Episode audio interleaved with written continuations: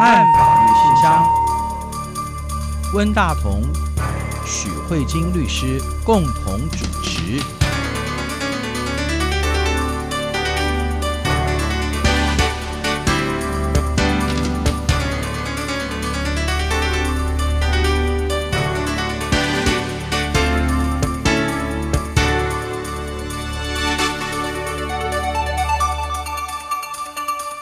各位听众好，这里是中央广播电台两岸法律信箱，我是温大同。听众朋友大家好，我是许慧晶许律师。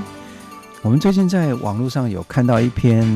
其实就在脸书上，呃，蛮多人分享的，就是有一个呃越南籍的 BBC 的记者，那么他发了一封给蔡英文总统的公开信，谈到了一月份他受到 BBC 的派遣嘛，到台湾来采访总统的选举。那我们知道，这个台湾的总统选举，呃，那个时候真是盛况空前的哈。对，这个全世界几乎所有的国家都派了很多很多的记者来做采访。我曾经听一个香港的呃立法会的议员，就选举完刚好跟我们一群朋友吃饭，就是在一月十一号那天晚上开票的那一天晚上跟他吃饭，嗯、他就说：“你知道吗？今天全世界的新闻，他看所有的英文的报纸，全世界的新闻只有两个主题，一个是伊朗。”那个飞机被炸掉了，嗯、对。另外一个就是全世界都在报道台湾的总统大选，嗯，啊、哦，所以那个时候全世界所有的大媒体全部都到台湾来做采访了，嗯。所以这个越南籍的记者他也到台湾来采访。那么他在采访过程当中，他发现啊，台湾非常的民主、自由、开放，然后也觉得台湾人非常的好。回去了之后呢，他就写了一封信，他要跟蔡总统讲一件事情，是说。这个非常愉快的经验，让他回想到他去年在七月七号的时候，他本来跟朋友要来台湾旅游，嗯，可是因为他的签证上有一些小小的问题，结果他在机场遭遇到机场的应该是说航警吧，被一个男的警察对他非常非常不礼貌的对待，让他觉得非常大的不舒服哈，嗯，乃至于他。因为都不能入境嘛，他本来是想来台湾玩的，他本来想说这么一个讨厌的国家，他再也不要来了哈。嗯，结果后来因为他有机会重新入境来了解台湾，他好像觉得台湾不应当这样子对待他，嗯，所以他就写了这封信，呃，那封信的题目叫做《我的桃园机场新南向体验》，越南籍记者给蔡总统的信啊。嗯，那我觉得他最主要是要谈到说，是不是因为他是一个越南籍的人物？所以他受到了官员的歧视，那他甚至质疑说，如果他是一个白人，那他如果碰到了类似的问题，他是不是也受到这样的问题呢？嗯，啊，所以呃，我觉得这个题材其实我知道，我们台湾有很多的朋友在关注这个问题。有人说，台湾人对外国人非常非常的礼遇啊，很多外国人来到台湾都觉得哦，台湾人非常非常的友善。可是也有人说。那是要看对欧美人士吧，啊，嗯，可能你对东南亚的人可能就没有这么友善，说不定有个别的差异。呃，律师，您今天找这个题材跟我们谈，是要谈歧视吗？还是说这个状况如果就法律的观点来看，他可以找到什么样的重点来跟各位做分析呢？嗯，因为我觉得其实。各国在入出境的管制上，其实都是严格的。对，因为这毕竟是一个国防大门嘛。嗯，然后，所以其实，在国境上有时候会遇到，比如说海关的询问，或者是是航警的调查。对，这个我觉得都是各国主权国家行使的方式。但是为什么那种感受会特别的不舒服？嗯，是因为。我觉得就是人生地不熟，然后又不是使用自己的语言，嗯、然后不了解这个国家的法律，因为不是自己的国民嘛，嗯、然后你本来也不了解那些法律，所以会那种恐慌感会更严重。因为其实像这个越南籍的记者写的这个南向新体验，他这个写给蔡总统的信啊，其实我们事务所有另外一个同仁之前去美国，嗯，也几乎有类似一模一样的待遇，啊、他。后来是直接被遣返，嗯，然后呢，而且直接被注记不能再入境美国。哇！我们事务所那个同仁之所以会有这个情况，是因为他在过海关的时候，嗯、他可能太紧张了，嗯，因为就年轻嘛，然后又长得漂亮，可能有点紧张。他其实本来英文很好的，海关在问问题的时候，他可能没有办法听得很清楚，嗯、然后没有很顺利回答，被认为是有问题的人。嗯、然后他说他在那个海关入境的时候被要求造小房间，被要求全身脱光。脱光，然后禁止跟任何人联系等等，反正就是发生一些非常不愉快的经验。嗯，嗯所以我觉得这个在边境上的管制，嗯、我觉得是特别有意思的。这是我今天想要讨论的，嗯、因为这里面会涉及到本国人跟外国人。对。然后呢，我觉得人本来就有一种，就是对不熟悉的人，我们其实蛮容易有敌意的。对，还有我偶尔会看电视上《国家地理》杂志吧，它有个节目专门在介绍，譬如他会介绍南美洲的一个国家的，譬如说巴西的机场，嗯，或者说介绍新加坡的机场，他在讲那个机场里面的工作人员他们在做什么。他当然有一些比较温馨的故事，嗯，可是大部分呢，其实都在查毒品。对啊，然后那个查毒品的那个过程，你就会看到说，那里面就会觉得他们会盯某些人，他会盯说这个是东方脸孔，或者这个人是墨西哥脸孔，对，或者是伊朗人，他就先怀疑说他可能会携带毒品，然后他真的就把他抓他来小房间问，然后果然七翻八翻就把他的毒品给翻出来了，嗯，然后你可以看到那个过程，当然因为那是犯罪嘛，所以你可以看到那个过程其实是。我会觉得说，其实不友善的，对，非常的不友善，是非常不友善。你看海关，其实某种程度，他都抱持着一种怀疑人家是不是罪犯，对对对对对，而且他要去证实他，所以在那那个过程当中，他对人家不友善。如果他有一个先见的这个怀疑的话，他对他的不友善。看起来其实是很正常的。嗯、对，我想要讲的是说，这越南籍的记者的经验可能不是特例，其实在国际的边界可能是通例。只是我觉得，因为很多人发生这样的经验，可能就是自认倒霉，或是没说出来，顶多就是非常阿 Q 的跟自己讲说，以后我再不来这个国家就结束了。对，那我只是想说，哎，刚好这个记者他以自己亲身经验的方式写出来，那大家就可以更仔细来讨论这里面可能碰到什么样的问题。可是我想要跟跟听众朋友分享是说，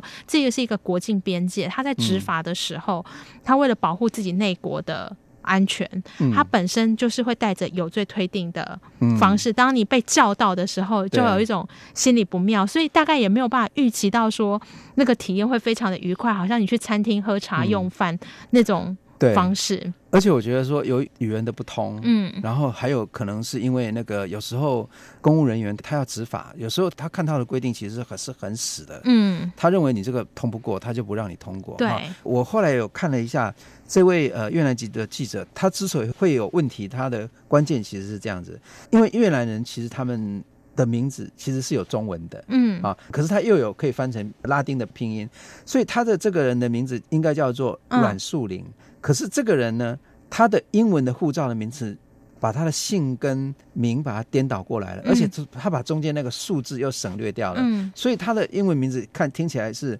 林阮。所以这个人当他在进到台湾的时候，他在申报的时候，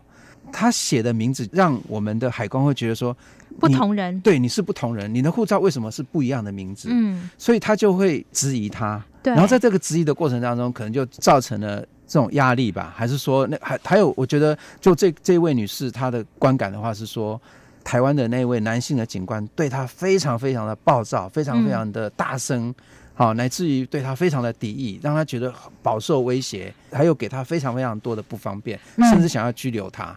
嗯、所以我觉得这里面都包含着执法上的问题也好，或者误会也好，或者说她自己本身也带着。可能让人家质疑的地方，这样子。嗯，因为我想说，就从这个记者他有提到，就是说，当今天发生像，就是温大哥有提到，就是他是因为名字的关系，嗯、就是他护照上的名字跟他真实的呃越南的名字是有出入的，所以导致就是在入境的时候被质疑了。嗯、那他接下来可能就做到几几个场景吧。第一个，你会被带到小房间，嗯、然后呢，这里面除了他以外，还出现两个人，嗯、一个是女警。一个是男警官，嗯哼，然后女警官就是负责翻译，嗯，然后呢，男警官就负责大吼大叫，就我们简单来这样说。那其实，在这里面，第一个场景就是通常。正确来说，我不太确定，因为毕竟是这一篇文章是这个记者的第一人称的视角，嗯、所以其实事实是不是这样，有一点难确定。可是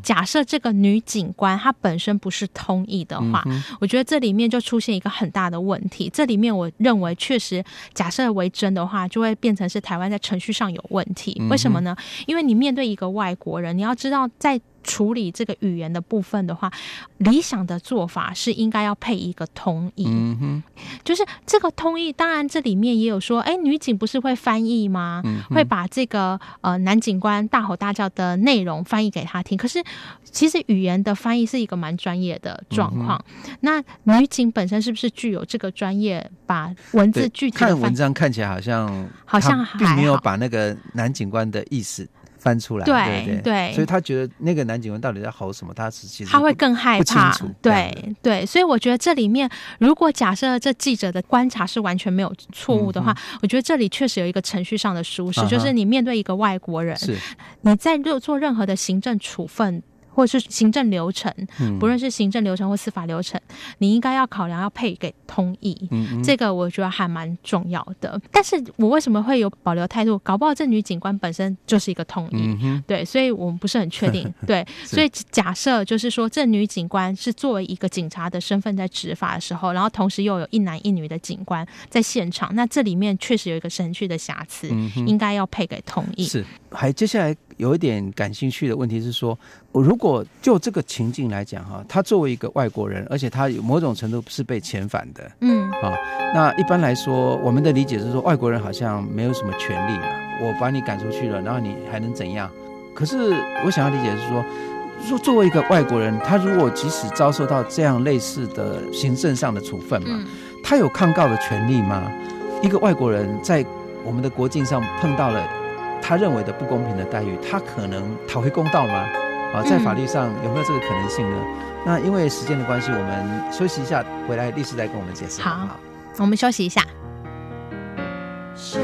小的小孩，今天有没有哭？是否朋友都已经离去，留下了带不走的孤独？飘。亮的小孩，今天有没有哭？是否弄脏了美丽的衣服，却找不到别人倾诉？聪明的小孩，今天有没有哭？是否遗失了心爱的礼物，在风中寻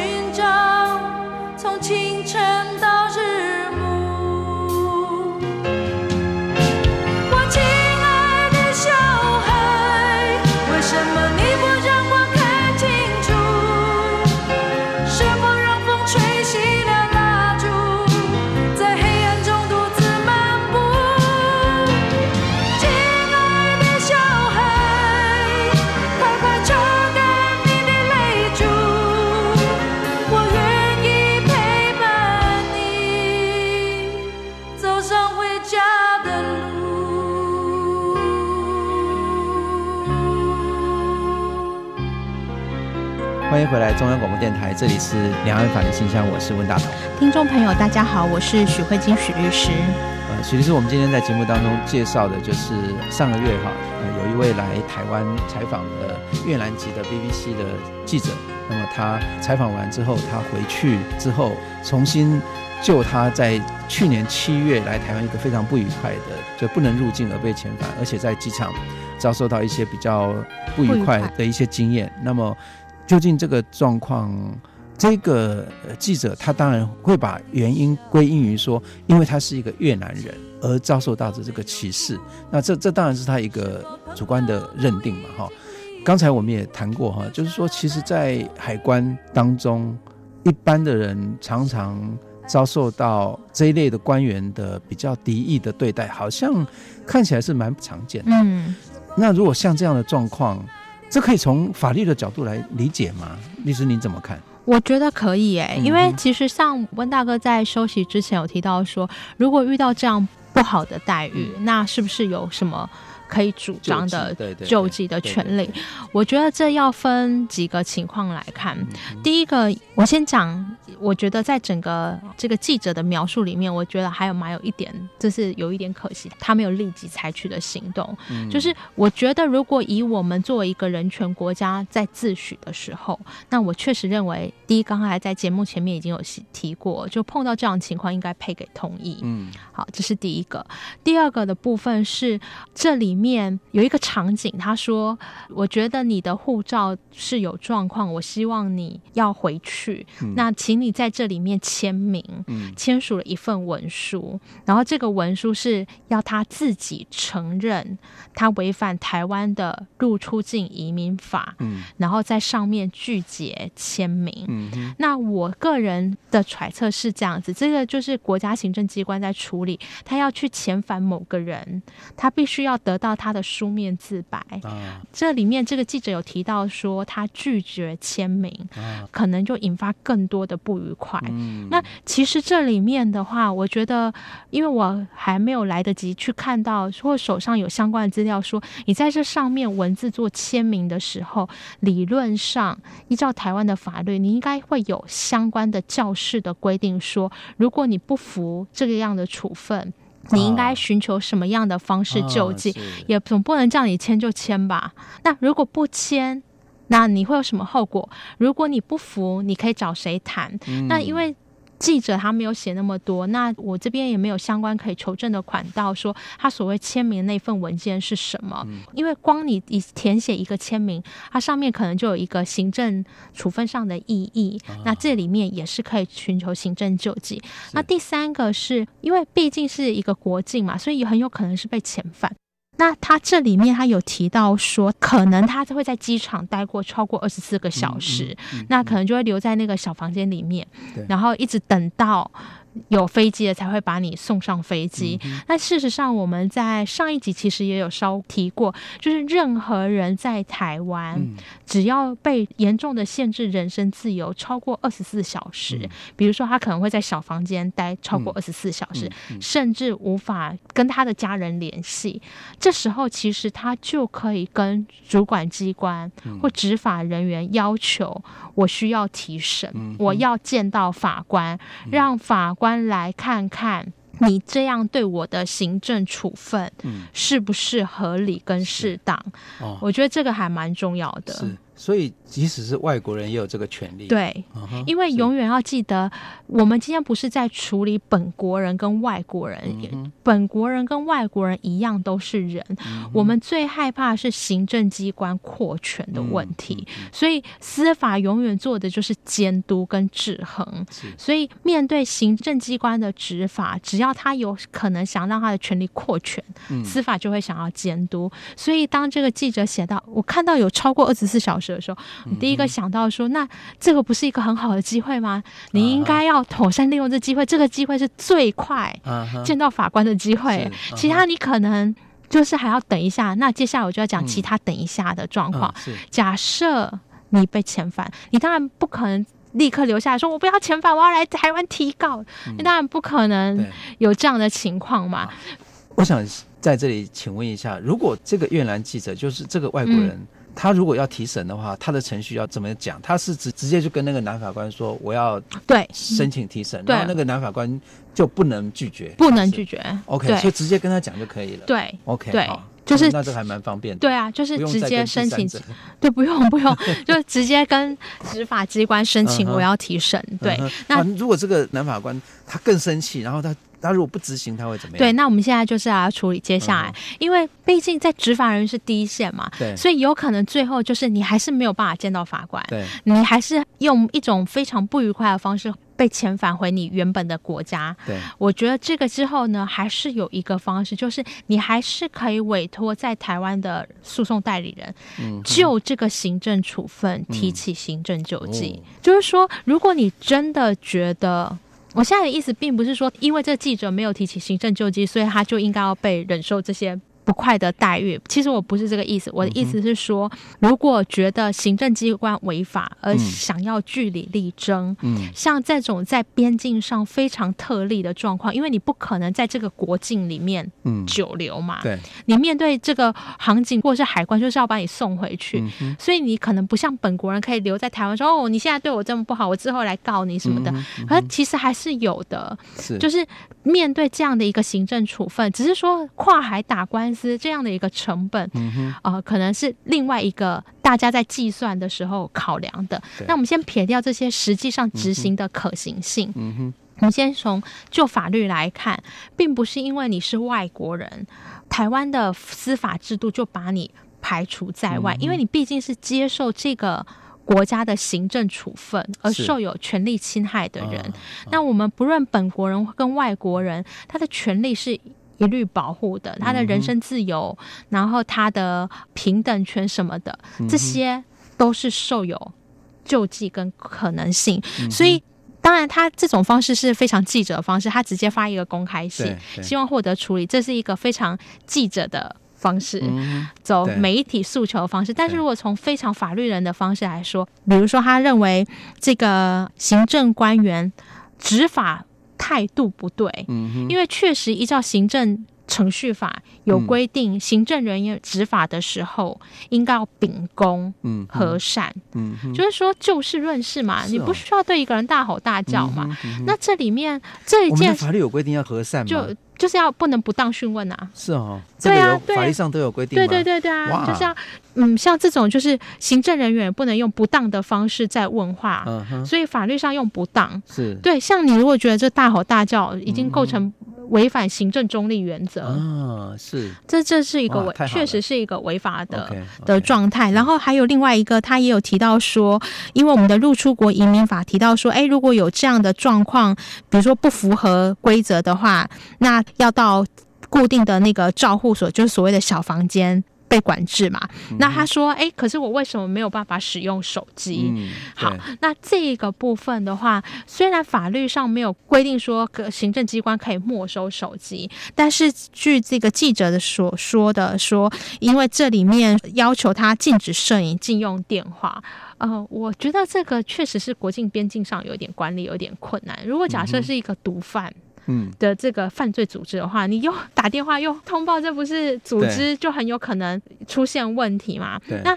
我觉得比较合理的经验应该是这样子，就是说他可能因为没有妥善的通译，否则照道理说，你有紧急联络人，你可以通话，但是也许可能不能用你的手机，嗯、因为你要给别人跟外界联系的机会，嗯嗯、但你不能。坚持一定要用我的方式来处理，嗯、我觉得这也确实有一些呃可以值得讨论的地方。嗯、所以我觉得就是以这件事情来说，在台湾的这个执法过程里面，如果你遭受到不当的执法，并不会因为你是本国人或外国人而有太大的差别，嗯、其实都可以走行政救济。嗯哼，好，那接下来我想要讲的地方是说，因为这个记者里面有提到说，他觉得。在这一趟的经验里面是非常不好，他甚至觉得会不会是他因为他越南籍的身份，他认为他如果自己是白人可能会好一点之类的。我觉得其实我也不否认可能有这情况，因为其实像温大哥你刚才提到，其实海关人员在执行国境边界的时候啊，他们很常常依赖自己的直觉跟经验。嗯、这件事情呢，跟我们以前在两岸法律信箱讨论过，就是警察执行。行这个临检是非常相像的，嗯、因为之前警察的临检就被认为过于滥权。对。一个教授穿着拖鞋，然后穿得很邋遢，然后出去就被临检，他非常的不高兴，觉得警察是严重对他人权的侵害，凭什么要他出门倒个垃圾都要带身份证，不然就要到警察局去接受讯问。对啊，他觉得非常不合理，所以这时候我们的法律就约定说，警察必须要有必要的原因，出于必要的事由，才能上前盘查询问。嗯、否则，如果你说不出个什么必要的理由或事由，只觉得我觉得这人看起来怪怪的，嗯、那你这样也算是执法不当的情况。嗯、那那时候，我记得新闻一出来，非常多的警察人同仁是非常非常的生气，嗯、他们觉得这个如果要求必要原因才可以上前盘查的话，这根本就是。对于警察的直觉的一种侮辱。因为他们很多很多老鸟警察真的非常对自己的这个犯罪嗅觉非常的自豪哎，他们抓到什么通缉犯都是透过这个方式，他他觉得他有这个火眼金睛，一看就知道这个人是通缉犯，然后结果去一问，果然就抓到了。他们可能有很多类似这样的经验，这样。可是我觉得法律就是这样子，他会希望你去分析你的直觉从哪里来，比如说。我说，我觉得你就是有问题。嗯、那他会希望你停下来问自己，你是基于什么觉得他有问题？嗯、你是基于他，因为他是越南籍的，嗯嗯，然后呢又是女生，又长得漂亮，嗯，所以很有可能来台卖淫，嗯嗯，他认为你这样的根本就没有关联性，嗯、你就不应该去把人叫到。这个借护士，或是不应该上前盘临检，或是把人家拦下来，或给人家不愉快的待遇，嗯、因为这个就是歧视。东南亚女性漂亮等于卖淫，这根本就是刻板偏见吧？可是如果你是说，哦，我觉得他在过这个海关的时候眼神闪烁，嗯、或者是他已经出现就是某些毒瘾的症状啊，或是怎么样的，嗯、你可以抓出他可疑的行迹，嗯、然后你再做临检，那这个是你。询问的必要性，因为我觉得这种警察的直觉，它有可能是一种偏见。因为其实我们在看美国的案例啊，就警察开枪啊，往往最常就是对黑人开枪。这种人为的偏见确实会存在。法律已经不存在任何歧视了。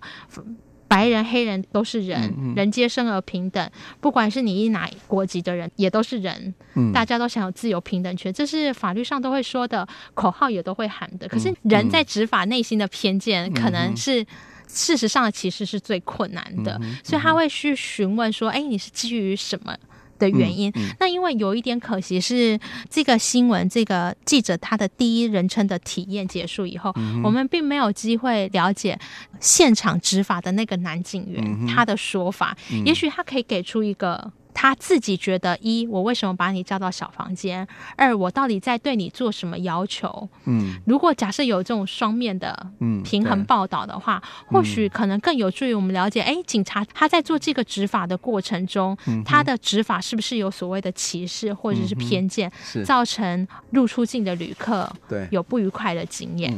嗯所以法庭就是要有两造的说法。对啊，法庭真的是要有两造的说法，因为只要看到第一人称的主观啊。对，现在只有一造的说法。对，现在只有一造的说法。但是我觉得我会想在两岸法律信箱跟听众朋友分享这件事情，就是几个想法。第一个，在国境上的出入。我觉得以人权国家自诩的话，其实应该要应该要做的更完美一点，要做更细致一点。对，比如说配给通译，然后要告诉他们相关的法律权利，嗯、然后给他们最顺利的、嗯、呃法律救济的方式。嗯、我觉得这是一个人权国家应该有的风范。嗯、然后另外一个是说，哎，如果真的觉得在接受到行政不当的处分的时候，其实还是有机会可以救济的。嗯、那另外，也就是呃，希望听众朋友自己仔细想想看说，说其实存在在自己身边的事情，自己有没有可能也有带有这种事实上可能潜在歧视的或偏见的可能性？因为我觉得人权这东西就是要不断的，对我们自己要有自觉，对，啊、我们要懂得去尊重所有不同国籍、不同身份。嗯啊，不同职业的人，对，还有不同性别的人，嗯、啊，都应当得到平等的对待，这样子，嗯、或者说基本上礼貌的对待吧，应该是。对啊，我觉得人跟人之间最基本的礼貌。嗯，对。今天节目时间也差不多了啊，谢谢许律师今天给我们介绍这个，其实看起来有一点轻松啊，可是也蛮严肃的话题。嗯嗯，好，谢谢许律师，谢谢各位听众，也谢谢温大哥，我们下周再会，拜拜。再见。